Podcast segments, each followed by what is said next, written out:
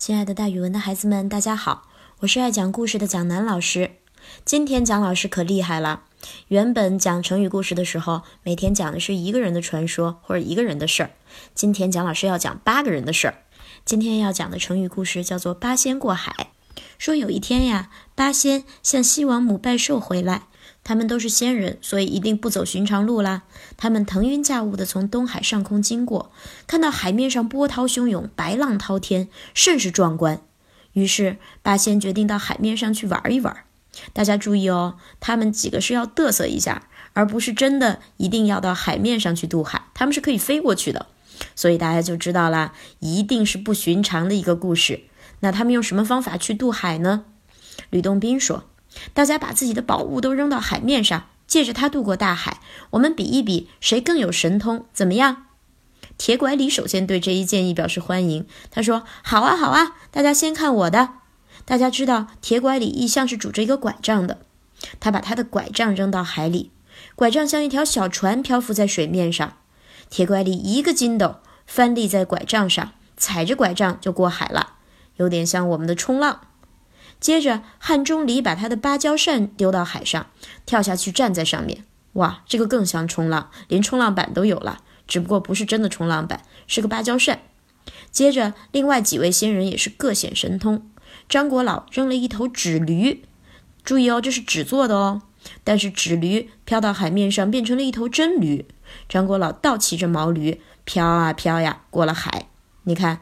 张国老不光会冲浪，还把一个不会游泳的动物扔到海里去过海去了。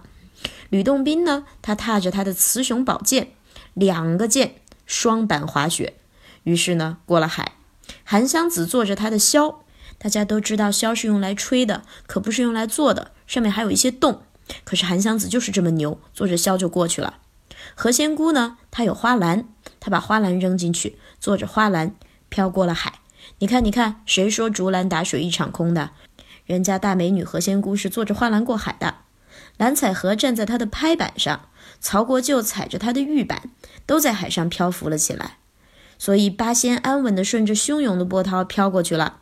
这和腾云驾雾的感觉大不相同，别有一番新的刺激和情调。大家都玩得好开心。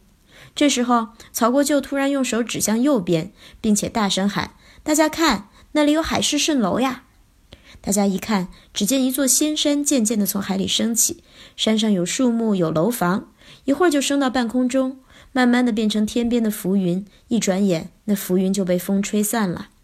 韩湘子说：“我们真是眼福不浅呢。”这个八仙过海之后呀，还发生了很多事儿，比如说他们中间的一个被龙王抓走了。然后后来八仙和龙王又打起来了，感兴趣的同学们呢可以看一看。最后啊，因为打得天昏地暗，八仙还被玉皇大帝降级了呢。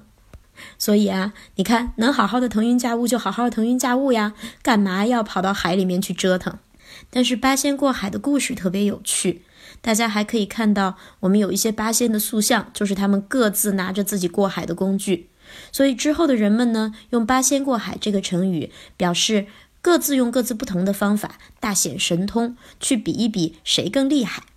所以咱们可以举这样的例子：老师说这道思考题挺难的，老师就不规定解题方法了，大家八仙过海，各显神通吧。好了，那今天的成语故事就给大家讲到这儿，咱们明天再见哦。